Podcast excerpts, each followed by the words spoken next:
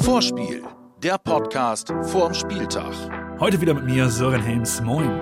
Heute mit dem 15. Spieltag bei Bayer Leverkusen. Ja, wie fängt man an in so einer Woche? Das muss man einfach mal so sagen. Das war einfach nur beschissen. Wir waren schon richtig sauer über das Spiel, alle zusammen. Und äh, das muss man jetzt auch sehen am nächsten Wochenende. Ja, besser wär's, weil letzte Woche, das war wirklich einfach nur schlecht. Ich muss es nochmal sagen und hat auch für ein schlechtes Gefühl gesorgt. Bei mir, bei euch mit Sicherheit und auch bei Mö, der mit Magen-Darm zugucken musste. Ja, ich habe mich Samstag allgemein den ganzen Tag schlecht gefühlt. Von daher äh, hat das dann das Spiel auch leider Gottes nicht zur Besserung beigetragen.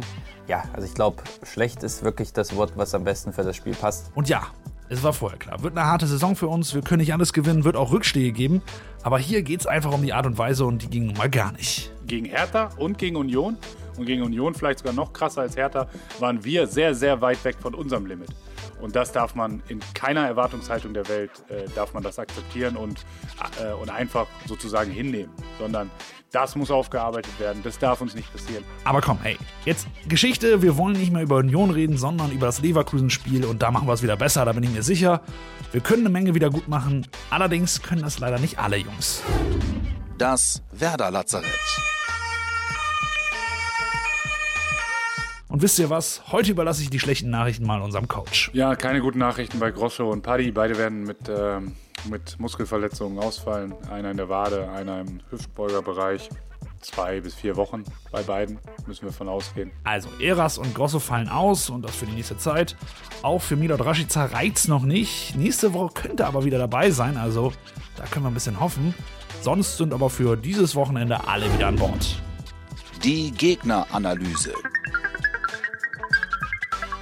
Bayern 04 Leverkusen. In meiner Erinnerung ist das eigentlich immer eine tolle Mannschaft, die es aber dann in Phasen nicht auf den Platz bekommt. Also das erste Wort, was mir da einfällt, ist absolut unkonstant. Das zweite dann natürlich Vizekusen, seit 97 fünfmal Zweiter in der Liga ohne einen Titel. Besonders das Jahr 2002 sticht heraus. Champions League, Pokal und Liga, bei allem nur zweiter Sieger. Der Mythos Vizekusen war geboren und den hat sich der Verein sogar patentieren lassen. Klar, das wisst ihr alles, aber wusstet ihr auch schon, dass sie sich auch den Namen Meisterkusen patentieren lassen haben? Also, man muss sagen, Selbstvertrauen haben sie ja. Aktuell erwischen wir die Werkself aber in einer kleinen Mini-Krise. Zwei Niederlagen in Folge, das gab's jetzt gegen Bayern und Frankfurt. Aber klar, hey, da sollten wir mal vorsichtig sein, das sagt alles nichts. Wir spielen nämlich immer noch beim Tabellendritten mit 28 Punkten, nur 5 hinter den Bayern. Also nichts anderes als ein Spitzenteam der Liga. Also wir fahren jetzt zu einem Gegner, der sehr, sehr gut ist. Das heißt, wir müssen per se absolut an unsere Leistungsgrenze, um überhaupt eine Chance zu haben. Und äh, wenn wir an unsere Leistungsgrenze sehen, sehe ich durchaus Möglichkeiten.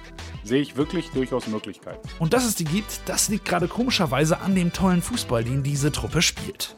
Peter Bosch ist einer der von mir am meisten geschätzten Kollegen in der Bundesliga, sowohl was das Menschliche angeht, den Umgang untereinander, aber auch die Art und Weise, wie er Fußball spielen lässt. Aber aber sein System und seine Art und Weise zu spielen ist auch immer ein Stück weit risikobehaftet, was schön zu sehen ist, weil dadurch entstehen halt auch wahnsinnig schöne Spiele, aber halt auch äh, mal Momente, wo du als Gegner zupacken kannst, auch wenn du grundsätzlich individuell unterlegen bist. Die grün-weiße Geschenkbox von unserem Partner Umbro. Heute könnt ihr einen wirklich geilen Preis abstauben, das muss ich mal so sagen. Es gibt Sneaker eurer Wahl aus Umbros Sneaker Collection Archive Research Project.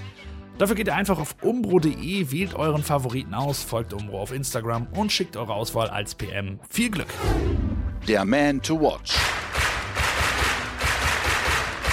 Es wäre jetzt einfach die ganze Mannschaft zu nennen, weil die müssen alle eine Reaktion zeigen, aber dafür braucht es auch Typen und deswegen gucken wir heute auf die. Und zum Glück haben wir genau die. Zum Beispiel Kevin Möwald, der kann Verantwortung übernehmen und ein weiterer ist, auch wenn es bei ihm noch nicht wieder für die Startelf reicht, Niklas Füllkrug. Als Typ ist er einfach gut in der Kabine, weil er, ja, weil er dieses, dieses emotionale, dieses, dieses aggressive, dieses unbedingt und äh, gegen alle Widerstände so ein bisschen verkörpert.